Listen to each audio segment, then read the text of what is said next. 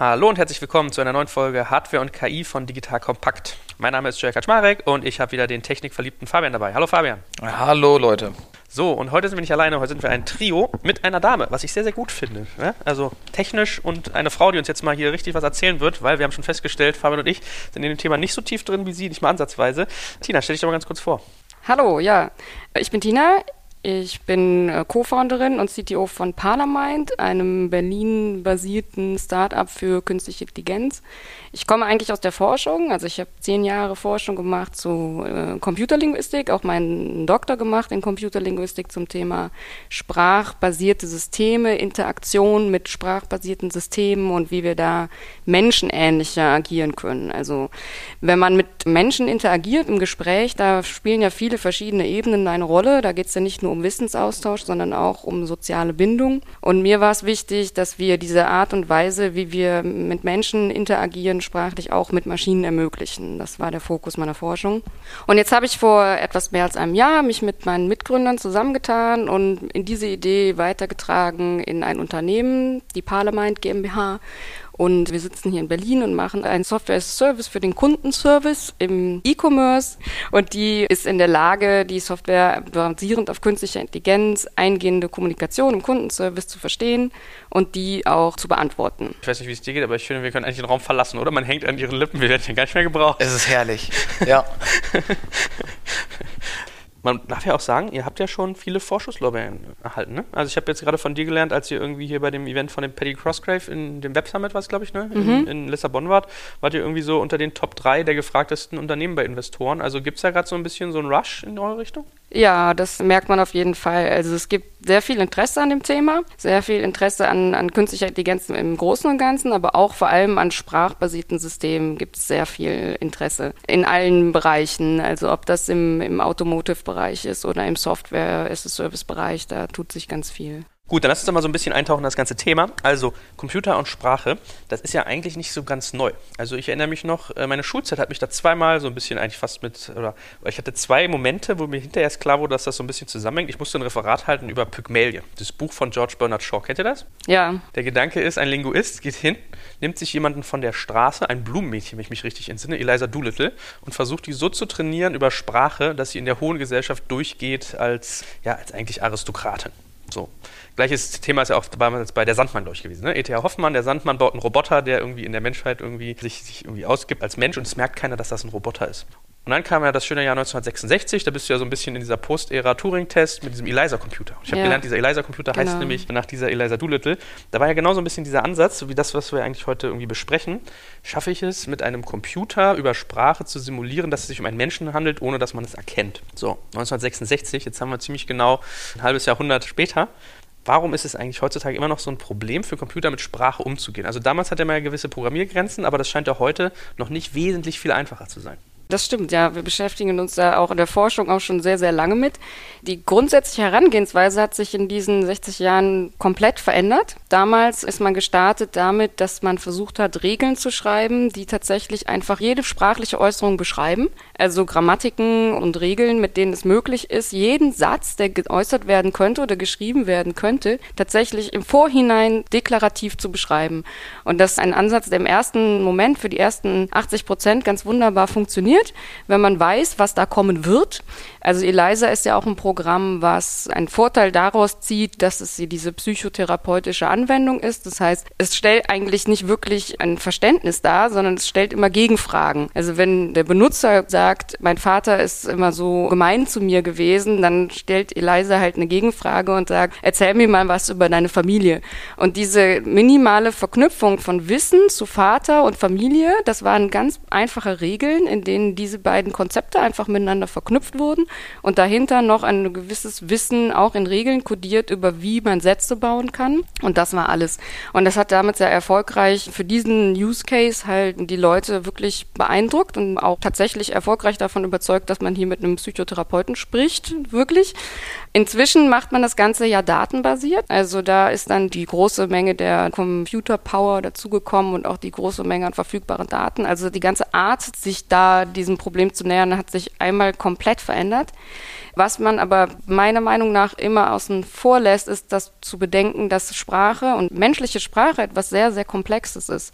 Wir haben in unserem Sprachgebrauch verschiedene Bedeutungsebenen. Das ist die Wortbedeutungsebene, die Satzbedeutungsebene und auch die Bedeutungsebene im Kontext. Also wenn wir ein Gespräch führen, dann greife ich Dinge auf, die ich im Satz vorher oder vielleicht sogar fünf Sätze vorher gesagt habe. Und alle diese Bedeutungsebenen bieten verschiedene Möglichkeiten zu Ambiguität.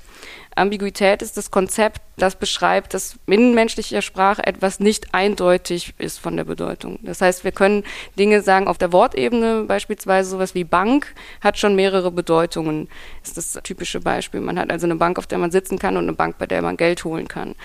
Und da zusätzlich gibt es das Ganze noch auf der Satzebene, da gibt es auch dieses Phänomen der Ambiguität und im Kontext von Gesprächen und Diskursen, von längeren Texten auch, multipliziert sich das nochmal. Und dazu kommt die Tatsache, dass menschliche Sprache rekursiv gebaut ist. Das heißt, wir haben die Möglichkeit, Dinge zu sagen in der Theorie, die noch niemals gesagt worden sind. Also die Kombinationsmöglichkeit in Sprache ist per Definition unendlich. Und das in Regeln zu fassen, ist zum Scheitern verurteilt, wenn man nicht tatsächlich genau einen ganz konkreten Use Case abdecken möchte, wo man empirisch weiß, was da für Fragen kommen werden oder was man behandeln muss. Also früher hatten wir ja die Expertensysteme, die vorgeherrscht haben. Also dieses regelbasierte ist ja ein Expertensystem. Das ist so, was die früher gesagt haben, the good old AI. Heutzutage haben wir, wie du schon gesagt hast, durch Daten und Computerleistung neue Methoden. Wiefern nimmt das ganze Thema Deep Learning, übersetzt neuronale Netze, Einfluss auf das Thema? Ja, absolut. Also die Deep Learning-Ansätze sind die, die jetzt gerade die neueste technologische Welle von möglichen Lösungen für den Bereich dominieren.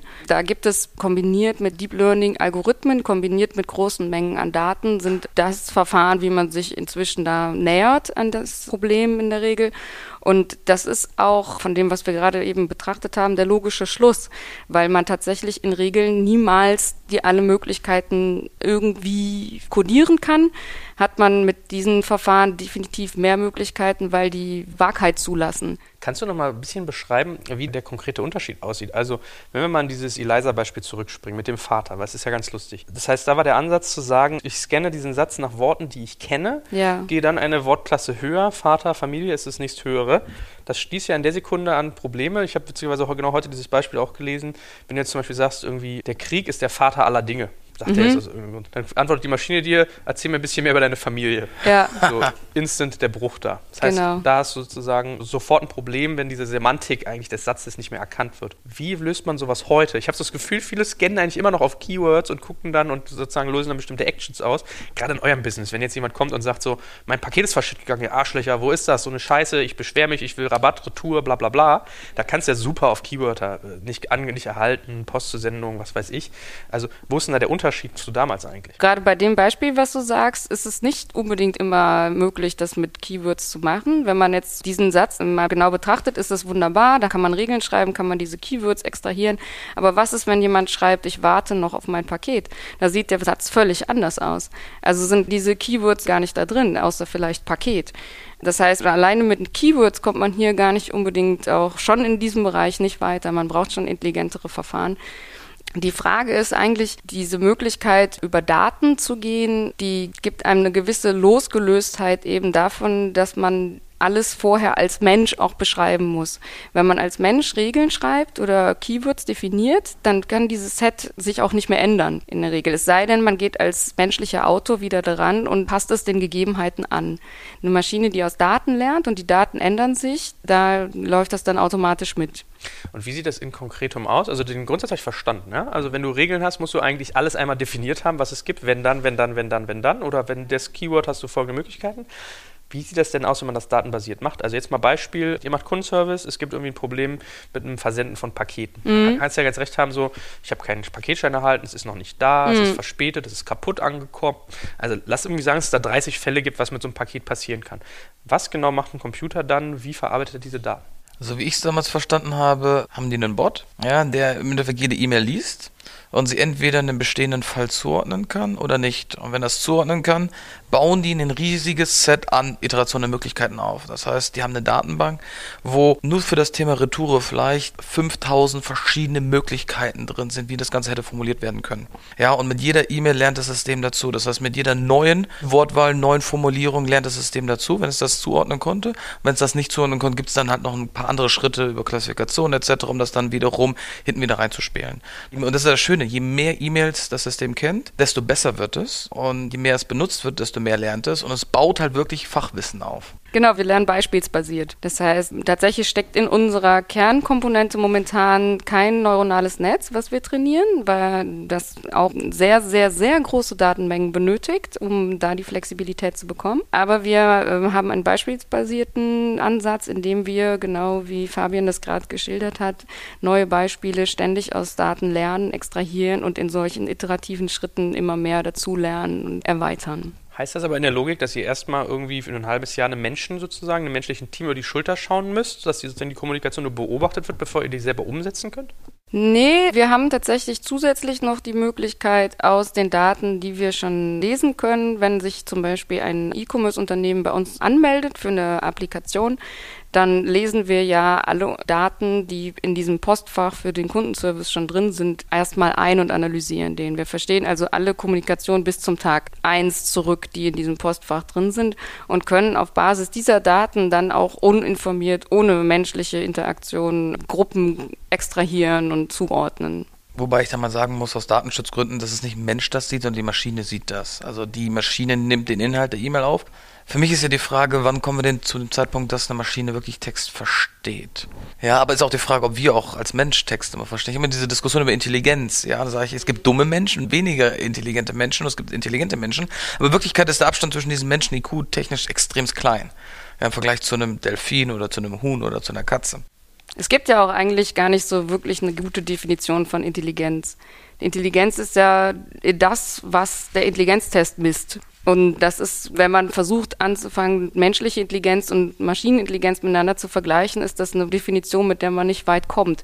Aber tatsächlich ist ja auch das Phänomen, dass sobald eine Maschine in der Lage ist, ein, wie man es von Menschen aus betrachten würde, intelligente Aufgabe zu lösen und wir ja wissen, wie sie die löst, ne, weil wir die selbst entwickelt haben, dann entsprechen wir der Maschine diese Intelligenz auch eigentlich sofort ab. Also sobald eine Maschine in der Lage ist, zum Beispiel Bilder in bestimmte Gruppen zu sortieren und wir haben den Algorithmus dafür selbst entwickelt und wissen ja, das basiert nur auf dem Vergleich von Pixeln, sage ich jetzt mal, dann denken wir direkt, das ist ja gar nicht intelligent.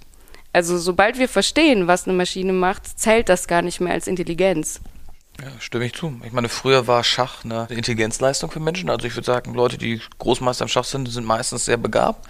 Aber heutzutage sagst du, KI kann das lösen, aber die ist nicht intelligent. Aber das ist immer so, das, das hatten wir in den letzten Podcasts auch. Technologie ist wie Magie und sobald man sie versteht, dann verpufft es. Ja, dann ist es nur noch ein Algorithmus dahinter. Aber ich meine, bevor er gerade so ein bisschen suffisant uns mit Hühnern und Delfinen verglichen hat, seine eigentliche Frage, glaubst du, dass Computer jemals Sprache verstehen werden? Also das ist eben das Ding, was man unter Verstehen versteht. Also was ist die Bedeutung von Verstehen? Man kann ja durchaus denken, dass auch Menschen in ihren kognitiven Fähigkeiten eine große Menge von Beispielsätzen kennen. Wir lernen ja Sprache, also Kinder lernen Sprache ja anhand von Beispielen. Ne? Wir werden damit, dass wir einen großen Input bekommen von unserer Umwelt, lernen wir Sprache zu verstehen und auch neue Sprache zu generieren. Und wenn eine Maschine in der Lage ist, Beispiele zu lernen und die miteinander in Verbindung zu setzen und dann das Richtige darauf wieder zurückzugeben, ist das dann nicht schon Verstehen? Man sagt ja, ich glaube, als Mensch hat man durchschnittlich einen aktiven Wortschatz von 8000 Wörtern und jemand wie Goethe hatte 20.000 Worte. Passiven Wortschatz ist viel, viel, viel größer. Also kann man das so sehen, dass eine Maschine im Endeffekt diesen aktiven und passiven Wortschatz aufbaut, ähnlich wie ein Mensch, und dass die theoretisch sogar mehr kann als wir am Ende? Weil sie ja keine Limitierung hat an das Lernverhalten, weil sie kann ja unendlich viel Speicher und Ressourcen dazu buchen, während wir eine begrenzte sind. Aber ich, ich habe das Gefühl, ich habe Spanisch gelernt mhm. und davor hatte ich Französisch gelernt und ich habe das Gefühl, mein Spanisch hat mein Französisch überschrieben. ja, ich kriege es nicht mehr hin, beide Sprachen zu sprechen, sondern das eine hat das andere beschrieben. Ja. Na, also grundsätzlich würde ich das eher kritisch sehen, auch wenn das jetzt bei dir so vorgefallen ist. Aber die kognitive Kraft, die der Mensch hat, ist schon sehr, sehr groß. Also was wir mit unserem Gehirn lernen können, wie adaptiv das ist, wie flexibel das ist, wie sich das lernt und entwickelt über die Jahre, das ist etwas, was wir mit Computern in der Art und Weise noch nicht erreichen können. Ich meine, am Ende des Tages ist ja Sprache auch ein Stück weit eigentlich eine Konvention. Ja? Ich erinnere mich immer an meinen Germanistikprofessor in der Schule, äh, in der Uni sogar, der meinte, ja, wissen Sie, wenn 80 Prozent in einem Bundesland irgendwie sagen, das ist Peter ihm sein Fahrrad, sollte es dann nicht richtig sein? Also warum ist es dann falsch? Oder anderes Beispiel, es kennen ja auch ganz viele Leute, ist, es gibt Länder, in denen es irgendwie Kopfschütteln nicht Nein, sondern Ja. Ja. Warum ist das irgendwie, wenn ich den Kopf senkrecht bewege, ja, und horizontal nein? Das ist ja eigentlich am Ende des Tages eine Konvention. Also ist das so ein bisschen auch Konventionslernen, was ein Computer macht? Absolut, ja. Und gerade wenn man anfängt, auch in interaktive Systeme zu gehen, also wenn man einem Computer beibringen möchte, auch Gespräche zu führen, als Chat oder tatsächlich auch eine gesprochene Sprache, dann ist da auch sehr, sehr viel Konvention dabei. Also das ist auch etwas, was ein Teil meiner Forschung war, weil diese diskursiven Regeln, die wir haben, um miteinander zu interagieren, die sind Konvention und die sind kulturell bedingt. Also es ist nicht gleich, wie wir jetzt miteinander interagieren, ist nicht gleich, wie wenn wir dasselbe in, in, in China machen würden. Ich habe ja mal früher Brautkleider verkauft. Und ich hatte deswegen auch einen Kundensupport und deswegen kenne ich die Dynamik ganz gut. Aber ich fand interessant zu beobachten, die unterschiedlichen Niveaus von Beschwerden. Ja, also wenn die Frau Anwältin einem schreibt, dann hat das eine ganz andere Klasse, als wenn Cindy aus Marzahn schreibt. Wird eure Software sich dem anpassen in gewisser Weise? Also sogar auf das Sprachniveau und dieses Vokabular äh, sich anpassen, dass es A, verständlich ist für beide Parteien, aber auch, dass er nicht das Gefühl hat, der Kunde, dass der Support-Mitarbeiter über ihm oder unter ihm ist. Das ist natürlich eine spannende Idee, ja, das adaptiv zum, zum Endkunden zu machen. Momentan haben wir jetzt ganz real die Erfahrung gemacht, dass die Unternehmen, die den Kundenservice betreiben, eher daran interessiert sind, ihre Sprach weiterzuführen, also an das Unternehmen angepasst tatsächlich. Aber das ist definitiv etwas, was unsere Software auch machen wird, dass sie sich dem Sprachgustus eines Unternehmens anpasst, weil es was völlig anderes ist, ob man jetzt, ich sag mal, im Skateboardhandel eine, eine Nachricht schreibt oder ob man einen Maßanzug bestellt. Da hast du ja sozusagen auch eine gewisse Pflicht, so ein gewisses Standardlevel, was du einhalten musst. Ne? Wenn du jetzt schreibst, Jo, Ische, dein Paket ist auf dem Weg, laber nicht. Das wäre sehr, sehr witzig, aber wahrscheinlich hätte es ja so ein bisschen Beleidigungsfaktor. Aber er hat ja schon insofern einen Punkt, was ist denn, wenn ihr jetzt irgendwie nach Frankreich geht oder nach Italien oder Großbritannien? Ja, und da heißt es auf einmal so andere Sprache, andere Grammatik, andere Logik, andere Bedeutung, wieder, was wir gesagt haben. Ist das sozusagen für euch ein Problem oder baut ihr das so von der Architektur, dass ihr auch wieder nur Input einspeisen müsst und nach dem Zeitpunkt X habt ihr das irgendwie drin? Nee, das ist tatsächlich, also jede weitere Sprache bedeutet für uns auch ein neues Trainieren der Wissensdatenbanken. Also wir können einen Teil der, der Software, der prozedural ist, den können wir natürlich wiederverwenden, aber alles das, was Sprachwissen ist, müssen wir für jede neue Sprache auch neu trainieren, ja. Wollen wir eigentlich mal auf dieses schöne Wort, was Fabian schon öfters benutzt hat, NLP eingehen? Lass uns doch mal dafür zwei Sätze sagen oder auch vielleicht auch drei. Was hat es damit genau auf sich und in welchem Kontext spielt das bei euch eine Rolle?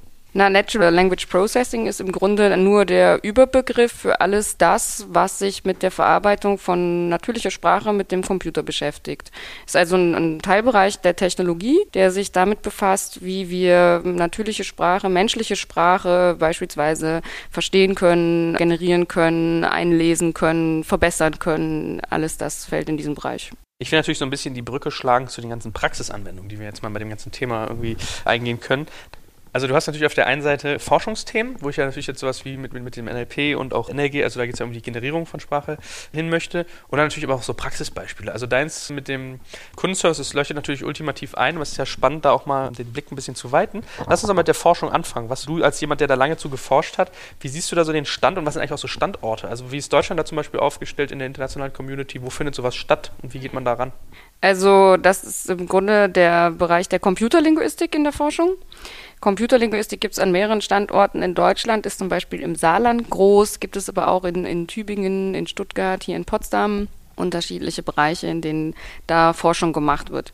Die Computerlinguistik ist international, würde ich sagen, schon auch noch definitiv besser aufgestellt als in Deutschland, aber es gibt einige wirklich gute Bestrebungen und gerade zum Beispiel die Universität des Saarlandes mit der Anbindung ans Deutsche Forschungszentrum für Künstliche Intelligenz, wo ich auch geforscht habe lange Zeit, die treiben schon einiges vorwärts. Aber wie würdest du uns so verorten? Ich sehe immer so ein bisschen traurig, wie wenig Gelder eigentlich in deutsche Forschung fließen, was das für ein Pain ist und also, weißt du, wenn man so alte Bücher liest, dann ist ja der Professor immer so, der, der über allem thront. Und hier in Deutschland ist das eher so ein Arschjob, habe ich manchmal so das Gefühl, so ein bisschen. Ne?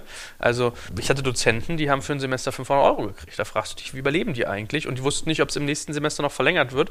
Teilweise werden Dozenten irgendwie ähm, in den Semesterferien entlassen und dann am Beginn wieder eingestellt. Also, ich finde, das ist schon sehr, sehr traurig. Darum bin ich ja immer auch bestrebt, so ein bisschen mal Lanzen zu brechen, wie wir so dastehen.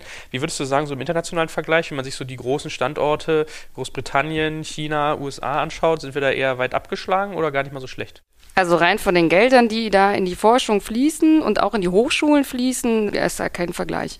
Also wenn man sich die großen Universitäten anguckt, äh, meinetwegen Stanford oder sowas, was da an, an staatlichen Geldern, mal zusätzlich zu den privaten Geldern, die in diese Hochschule reinfließen, an, da eingeht, das ist an, an, da kriegen die deutschen Hochschulen einen Bruchteil des Geldes. Da kommt aber auch das Problem dazu, dass sich das extremst verteilt. Also ich organisiere gerade mal eine Konferenz für nächstes Jahr und suche da auch für Experten zum Thema Rise of AI und habe mal geguckt, was man hat eine Liste von 60 bis 100 KI-Professoren in Deutschland allein gefunden. Es gibt richtig viele KI-Professoren. Eigentlich hat jede Uni, die Informatik unterrichtet, auch einen KI-Lehrstuhl. So, von diesen KI-Professoren hat keine internationales Renommee. Null. Die sind alle, weil die alle in ihrem Fachbereich sitzen, aber sich kaum vernetzen, jedenfalls nicht auf einem ökonomischen Level. Es gibt ganz wenige Ausgründungen und die Ressourcen verteilen sich halt auf hunderte Lehrstühle. Während dann in den USA man sagt, okay, man geht ins MIT oder man geht nach Stanford in diesem Bereich und da sind halt zwei große Leuchtfeuer an den Küsten und die ziehen die ganzen Ressourcen an. Oder äh, du nimmst halt Cambridge in UK. Hier in Deutschland gibt es das halt nicht, das verteilt sich so und dadurch hast du halt wahrscheinlich viele smarte Leute, die mit wenig Ressourcen zurechtkommen müssen, anstatt eine Spitze der Elite, die sich halt bildet. Ja, ich glaube, ein bisschen haben wir die Amis jetzt beleidigt. Ne? Also so Berkeley, wenn ich mich nicht täusche, macht doch auch viel in dem Bereich, oder nicht? Die sind auch sehr technologielastig. Ja, das ist auch ein größeres Land, aber ich meine, äh, bestes Beispiel, USA kannst du gar einfach komplett Europa vergleichen. Und wenn du guckst, wie sich dann das Geld natürlich auf europaweit verteilt und in den USA auf eine Handvoll von Städten, das ist der, äh, ist der große Unterschied. Und da müssten eigentlich die Europäer auch sagen, nee, wir bauen jetzt hier Forschungszentren auf und bündeln das, aber dann schreien natürlich alle, alle, die nichts gekriegt haben. So, jetzt robben wir uns mal so ein bisschen an die Praxisbeispiele ran. Wie wichtig sind denn zum Beispiel Privatunternehmen, die solche Forschung auch irgendwie finanzieren, beziehungsweise teilweise auch mal die, die Schatulle aufmachen, gar nicht mal nur monetär, sondern auch mit Zugang zu Technologien, zu Anwendungsfällen. Ist das in deiner Beobachtung was, was irgendwie so einem Thema auch massiv helfen kann? Ja, doch, das würde ich auch sagen. Also gerade in den letzten Jahren natürlich vor allen Dingen tatsächlich von, von Google. Ne?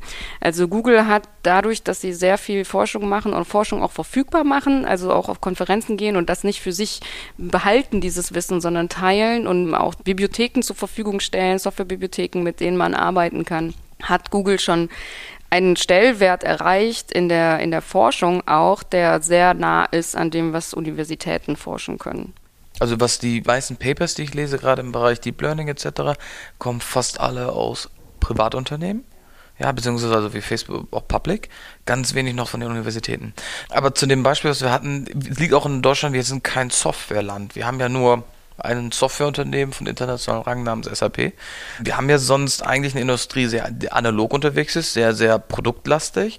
Und in dem Bereich ist die Forschung aber auch wiederum besser und da sind die Universitäten auch top ausgestattet. Also wenn die Automobilkonzerne den Lehrstuhl unterstützen, die pflastern das alles in Gold. Also was ich gehört habe, den Leuten geht es richtig, richtig, richtig gut. Also da forschen die auch massivst und gerade auch in Materialwissenschaften, in der Chemie, also da, wo das Geld sitzt, haben wir auch erstklassige Lehrstühle, super gute Erfindungen Erfindungen und natürlich auch die Ressourcen, um das zu machen. Aber wir haben halt keine Softwareindustrie hier und ergo wird natürlich der Softwarebereich extrem vernachlässigt, was nicht zukunftsweisend ist. Was würdet ihr denn sagen, sind jetzt noch andere Anwendungsfälle, die man für diese ganze sozusagen NLP als Basis und darauf gehen dann unterschiedliche Verfahren aufbauen? Was kann man denn für dieses Prozedere noch anwenden in der realen Praxis? Was gibt es da für Produkte, die ihr so seht? Also ein wichtiger Bereich ist das Recht. Juristen. Ja, einmal dieser schöne Fall, wo sie jetzt eine KI benutzt haben, um Gerichtsurteile zu sprechen und die deutlich weniger biased waren, als wenn ein Mensch da sitzt, ja, nämlich was Geschlecht, Alter und Hautfarbe anging. Wir reden von Juristen, die im Bereich Research machen, um halt Referenzurteile zu finden, Cross-Referenzen zu finden, um Texte zu screenen nach bestimmten Sätzen, nach bestimmten Paragraphen.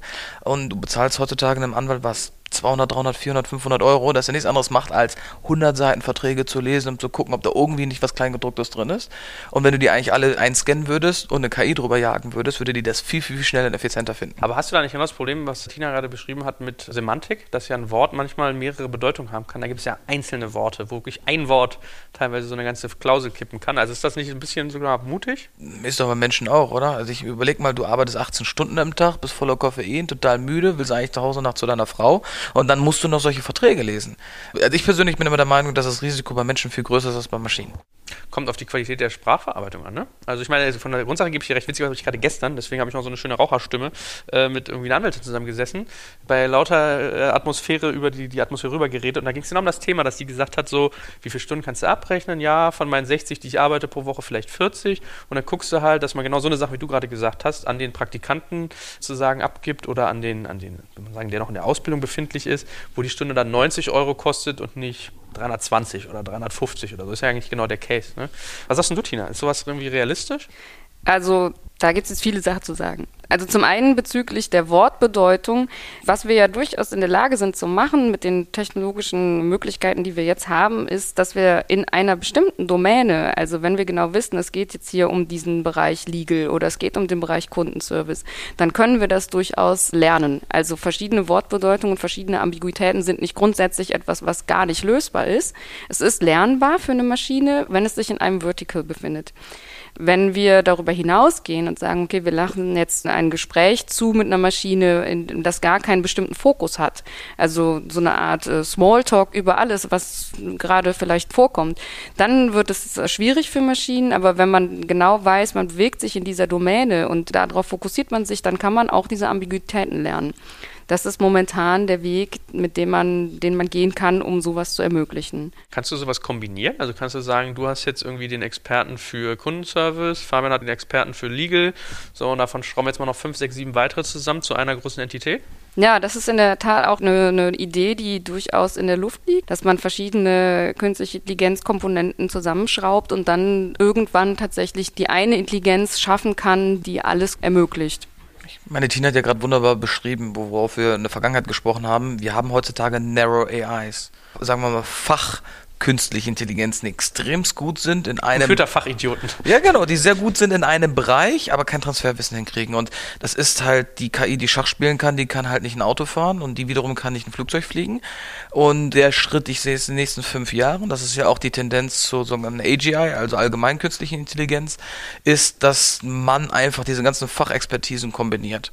Trotzdem fehlt da immer noch dieses Grundverständnis. Also du kannst vielleicht Fachbereiche kombinieren, aber was halt noch fehlt, ist so, dass die Logik von A nach B, also von dem einen Fachbereich in den anderen, das haben wir denen noch nicht beigebracht und das ist auch noch nicht so richtig gelöst. Das ist aber etwas, was ich halt beobachte und eigentlich sehr, sehr interessant ist, wo natürlich dann so Teams wie Microsoft dran gehen, indem sie Frameworks bauen, wo du das kombinieren kannst, wo die sagen, okay, diese ganzen trainierten neuronalen Netze sind in einer Library und die haben drübergreifende ein Framework, was halt immer wieder darauf zugreift, wie so ein Mensch, der bestimmte Dinge gelernt hat und du hast es noch geschafft, die Software zu motivieren. Das heißt, die hat eine Motivation A zu lernen und B übergreifende Ziele zu verfolgen. Aber sag mal, Tina, erklär mir doch mal, wie funktioniert denn dann eigentlich sowas wie Siri, Cortana, Alexa? Das dürfte ja eigentlich nach der Logik müsste es ja dann sehr, sehr schlecht funktionieren, ne? Wenn man eigentlich so den Fachidioten hat.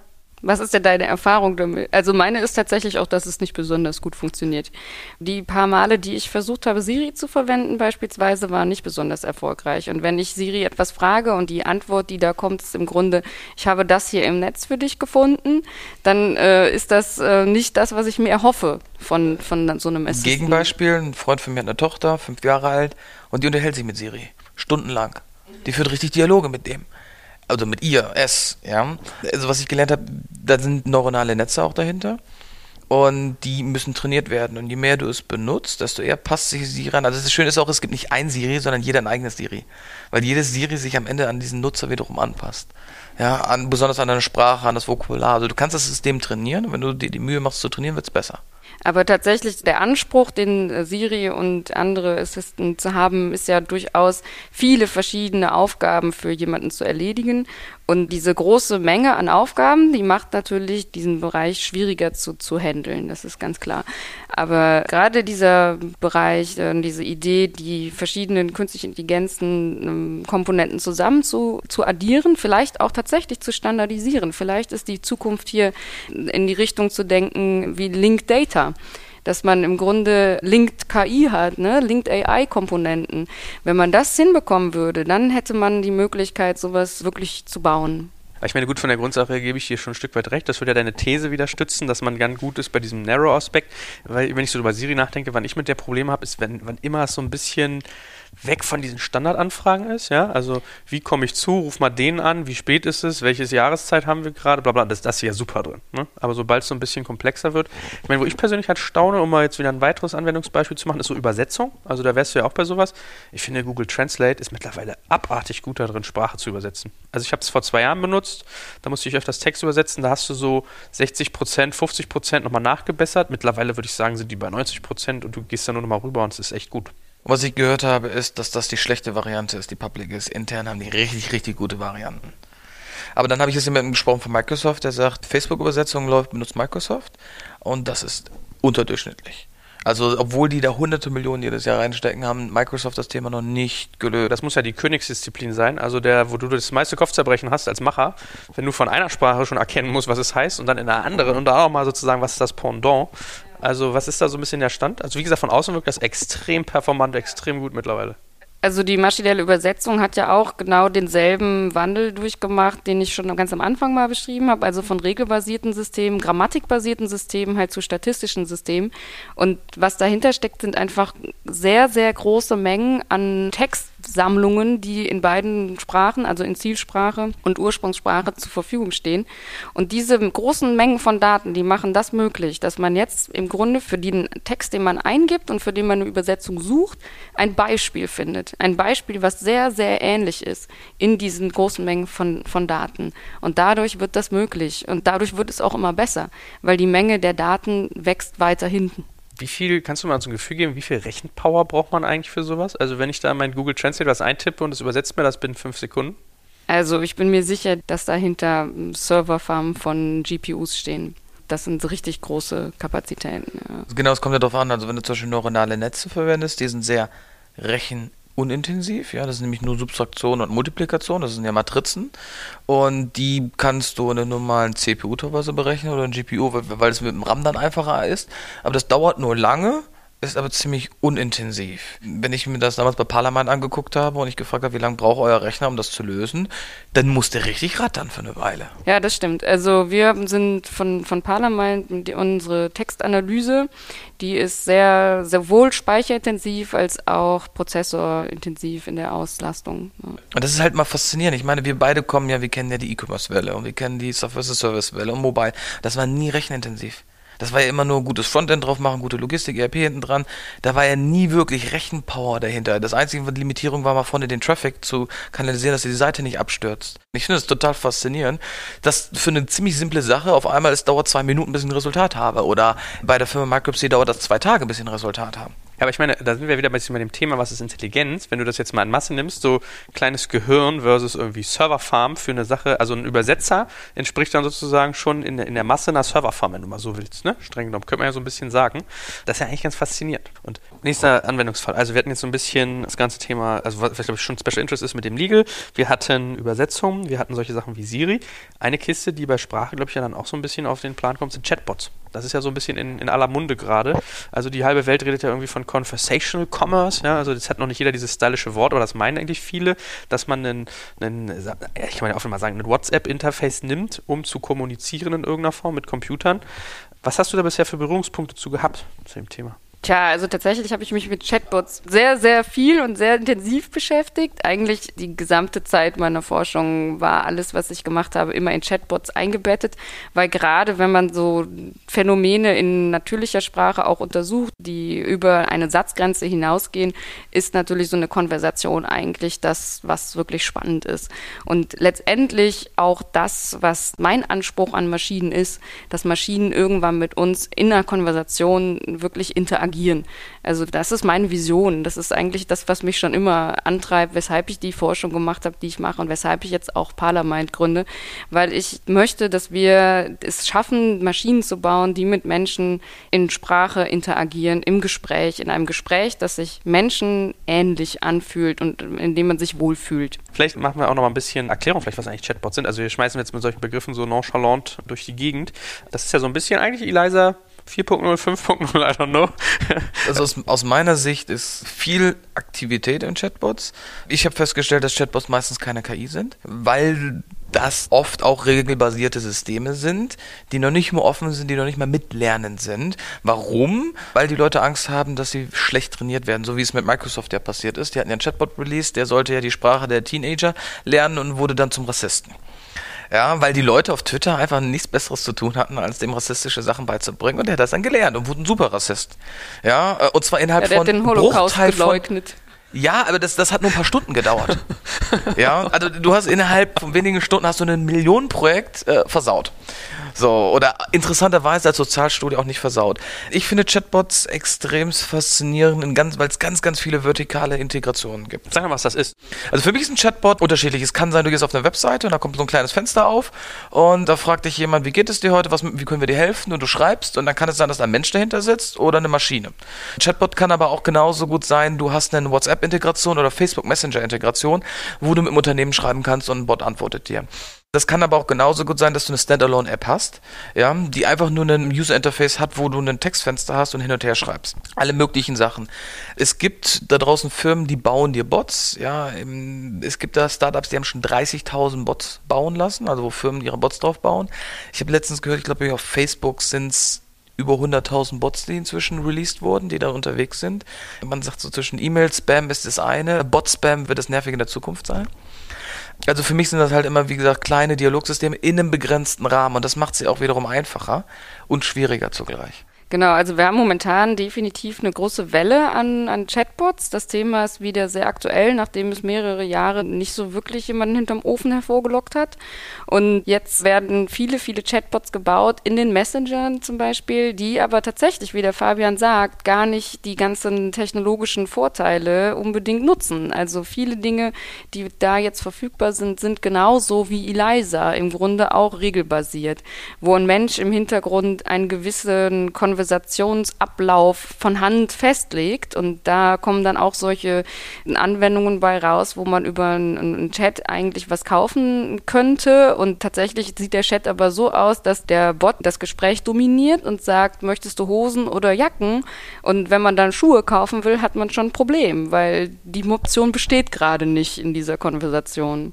Aber wenn man sich darauf einlässt, gibt es ganz angenehme Anwendungen. Also es gibt, ich glaube, die haben 30 Seconds to Fly. Das heißt, du hast eine App und du kannst darüber deine Flüge buchen. Das ist halt deine persönliche Reiseagentur oder persönliche Reiseagent sogar. Du brauchst da keinen Smalltalk. Du sagst einfach, ich brauche morgen einen Flug nach Düsseldorf, Bums. Und die App weiß, wo du bist, die weiß deine Präferenzen, deine Kreditkartendaten, schlägt dir zwei Flüge vor, du sagst, nee, nee, und das Ding ist gebucht. Das heißt, du hast einfach diese komplette Flugbuchungs- und Raussuchen reduziert von, du fährst ins Reisebüro raus, du musst auf eine Webseite gehen raus, zu eine SMS schreiben, einmal bestätigen und dann. Und das Ganze kannst du natürlich koppeln mit einem Reisemanagementsystem hinter, wo du die Budgets und Preisklassen etc. alles nochmal festlegen kannst. Und da gibt es Apps für, für selber für Taxi. Ja? Du musst nicht mehr ein Uber rufen, sondern schreibst nur noch eine SMS, buch mir ein Uber. Ja, oder hol meine Kleidung ab, hol meine Wäsche ab. Komplizierter wird es dann natürlich, wenn es ins Shopping geht, aber gibt es auch welche, die sagen, okay, ich hätte gerne neue Winterschuhe und dann ist eine API zu Zalando drin und dann pusht es dir einfach die aktuellsten Schuhe rein, die du haben willst. Oder Newspots, wo du einfach sagst, was sind aktuelle News? Und dann gibt es halt verschiedene Ansätze, entweder offene Fragen oder du kriegst vorgefertigte Antworten und musst da draufklicken. Für, wie gesagt, sehr, sehr kleine Fälle sind die teilweise sehr nützlich. Mhm. Ich habe auch auf diese News-Geschichte, war eine Sache, die so ein bisschen in Deutschland rumgegangen ist und ja, Quarz war das, glaube ich. Genau, und Go Butler, ne, wenn ich mich richtig entsinne. Die hatten ja auch irgendwie gesagt, so, wir machen jetzt jetzt irgendwie Conversational Commerce und du kannst hier alles bestellen, was du gerade brauchst. Ja, aber Go Butler hat ja alles falsch gemacht, was man falsch machen konnte. Ich habe ja, ich habe mir das angeguckt gehabt, weil Freunde von mir einen Wettbewerber hatten und ich gleichzeitig ein Indien-Unternehmen getroffen habe, die dasselbe gemacht wie Go Butler, nur von vornherein automatisiert. Und die haben heutzutage eine App mit 50 Integrationen und du kannst 50 verschiedene Dienstleistungen aus einer App steuern. Und die haben halt eine halbe Million dafür gekriegt und waren einfach nur smart. Und Go Butler hat 8 Millionen verbrannt und haben das versucht mit Humans zu lösen, in einem viel zu vielen großen Spektrum. Und erst am Ende haben sie begriffen, sie müssen es A automatisieren und B, sie müssen den Scope halt runterdrehen von nicht allen Themen, sondern runter. Das war strategisch. Dann sieht man wirklich, dass die falsche Strategie auch zum Scheitern führen kann. Das war auch der Fehler, denke ich, dass sie sich diese Automatisierung zu einfach vorgestellt haben. Als sie gemerkt haben, dass die Automatisierung der Weg ist, den man gehen muss, haben sie das Problem meiner Meinung nach, von dem, was ich gehört habe, auch unterschätzt, weil es eben durchaus komplex ist, Sprache mit Maschinen zu lösen. Also ich nehme ja bisher ein bisschen aus dem Gespräch, Tina, mit dir jetzt mit, aus deiner Expertise, alles, was kleiner Anwendungsrahmen ist, was sehr, sehr spitz fokussiert, ein Bereich ist klar umrissen, funktioniert relativ gut mit Sprache. Und so wie ich das jetzt verstehe, gilt das für Chatbots eigentlich auch so ein bisschen. Ja, also Chatbots sind definitiv was, was man in einem gewissen Vertical anbieten kann, was man auch gut machen kann. Also wir machen mit Parliament eine Lösung, die auch nicht, letztendlich nicht nur E-Mails beantworten wird, sondern auch ein, Chatbot einbinden wird, in der es dann möglich sein wird, mit einem Bot so zu interagieren, wie man es mit einem Kundenservice-Mitarbeiter über Chat machen würde. Und da bin ich auch fest von überzeugt, dass man das auch hinbekommen kann in einer Art und Weise, die für Menschen angenehm ist in der Konversation, in dem Kanal, den sie gerne möchten, in der Art und Weise sprachlich, wie sie das können. Und dass jetzt momentan so viele andere Beispiele da sind auf dem Markt von Bots, die sehr einfach generiert sind. Das heißt nicht, dass das ist nicht so, weil es nicht anders geht, sondern weil äh, das sehr schnell schnell geschossen wird. Also ein bisschen, äh, es ist gerade heiß im Markt, ich muss Cash einsammeln, schnell was zeigen, schnell was machen. Äh, verhält sich denn mit dem Trainieren von Chatbots eigentlich ähnlich wie wenn du das auf einem Computerlevel machst? Ist das irgendwie bei Chatbots groß anders? Also dadurch, dass das auch mobile ist und dass vielleicht auch das Ausgabeformat ein anderes ist, oder ist das eigentlich von der Art dasselbe? Nö, das ist vergleichbar. Also man würde ein Chatbot auch genauso aus Daten lernen können, wie jetzt eine E-Mail-Analyse aus Daten gelernt werden kann. Nur, dass man dafür halt eine sehr große Menge von, von äh, Gesprächsdaten braucht. Ne? man kann nicht einen Gesprächsbot aus E-Mails lernen oder aus Texten, sondern man muss schon Gesprächsdaten haben. Und dadurch, dass es viele verschiedene Möglichkeiten gibt, jedes Mal, wenn, wenn der Sprecher wechselt, kann eine Überraschung passieren, theoretisch. Also, dass jemand etwas sagt, womit niemand in erster Linie gerechnet hätte, braucht man möglichst viele verschiedene Varianten von, von Gesprächen. Ich meine, ich finde das Schöne an dem Thema ja, wenn wir das mal weiterspinnen, bin ich der Meinung, dass Chatbots, Apps und Webseiten mittelfristig ersetzen. Also das beste Beispiel ist, wenn du hast, du fliegst regelmäßig und hast halt einen Bot, der dir Flüge bucht, warum solltest du mal flug.de gehen oder weg.de oder irgendwie so etwas?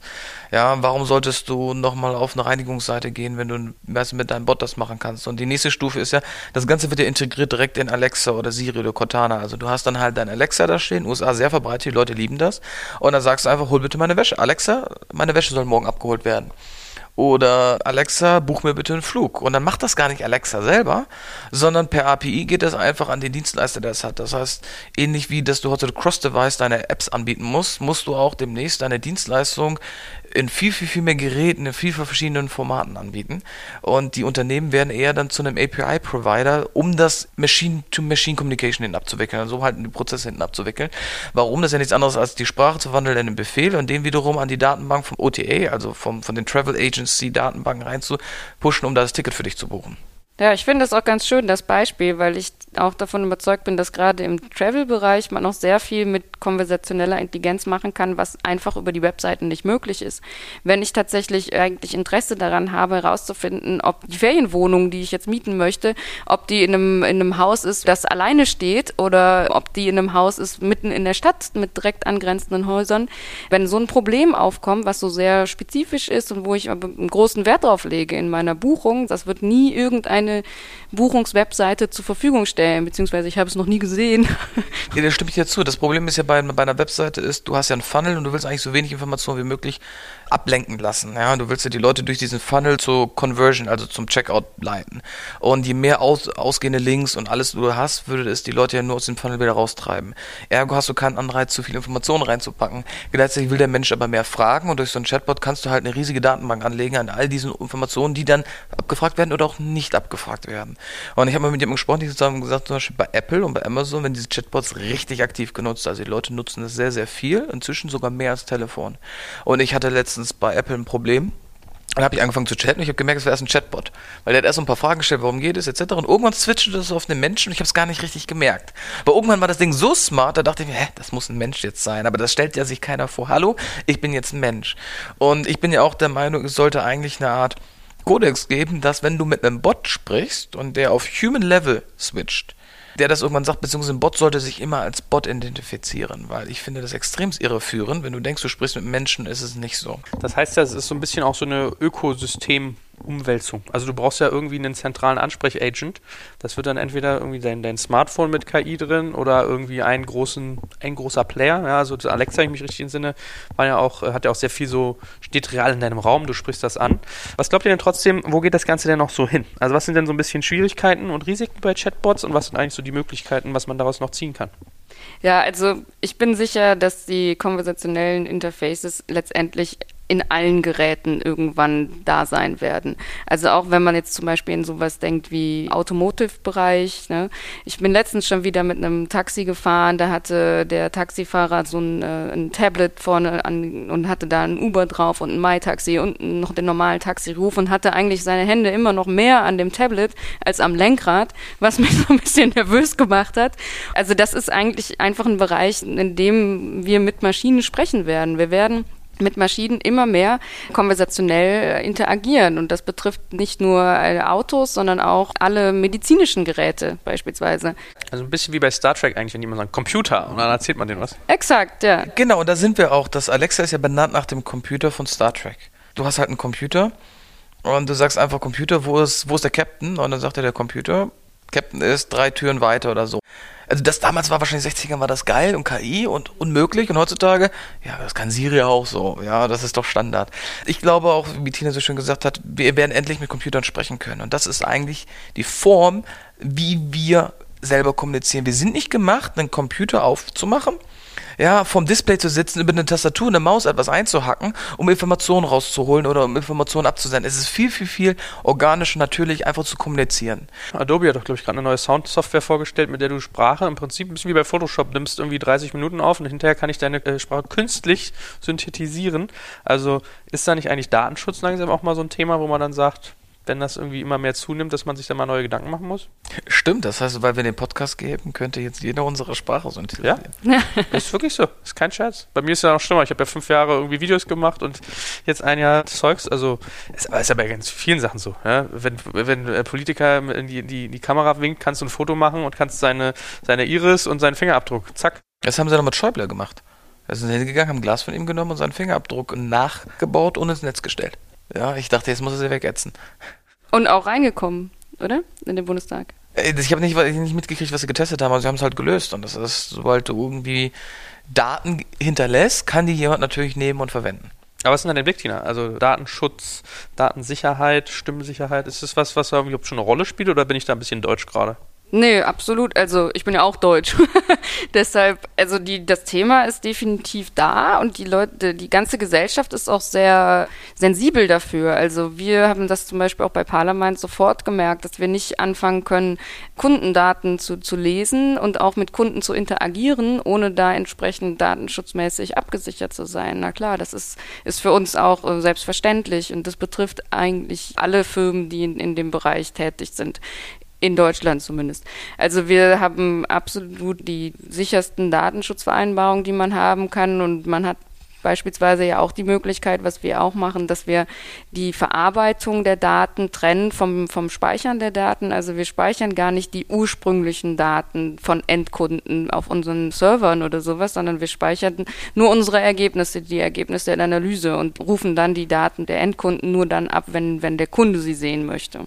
Vielleicht letzter Satz. Was würdest du denn Unternehmen eigentlich für eine Empfehlung geben, wenn sie sich für dieses ganze Thema Natural Language Processing Also wenn man einmal sozusagen dieses Thema anfassen will aus unternehmerischer Sicht, was gibt es denn so ein bisschen, also KI und Sprachverarbeitung, was gibt es da so zu, zu beachten, was, was empfiehlt sich irgendwie? Also Paketierung Automatisierung hatten wir ja zum Beispiel gerade schon, oder du hast es äh, Vertikalisierung genannt.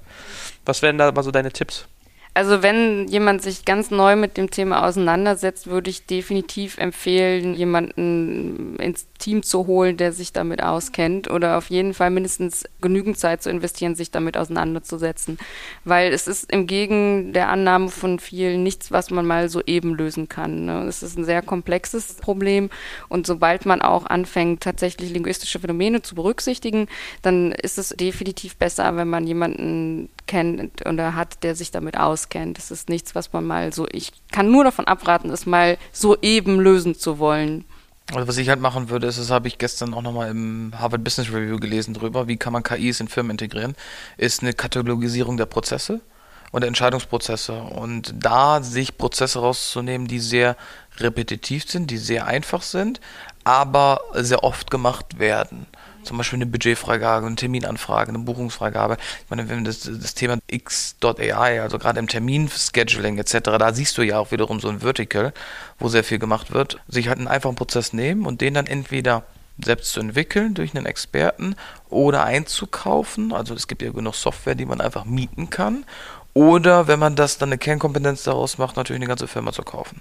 Die Amerikaner zeigen uns, dass Siri wurde eingekauft. Ja, also der Kern davon. Facebook Messenger basiert ja auch auf einem Startup, was sie eingekauft haben. Die großen Konzerne sind, werden dadurch erfolgreich, indem sie sich ganz bewusst das Know-how einkaufen, weil das einfach schneller ist und weil sie auch das Budget dafür haben. Hervorragend. Dann danke ich euch ganz herzlich, dass wir hier selber ein bisschen NLP gemacht haben gemeinsam. Es hat viel Spaß gemacht und dir wünsche ich natürlich viel Erfolg für deine Unternehmung und dir wie immer fürs Investieren. Muss man ein bisschen mehr Geld in solche Sachen noch stecken, ja? Ich bin dabei. Super, vielen Dank.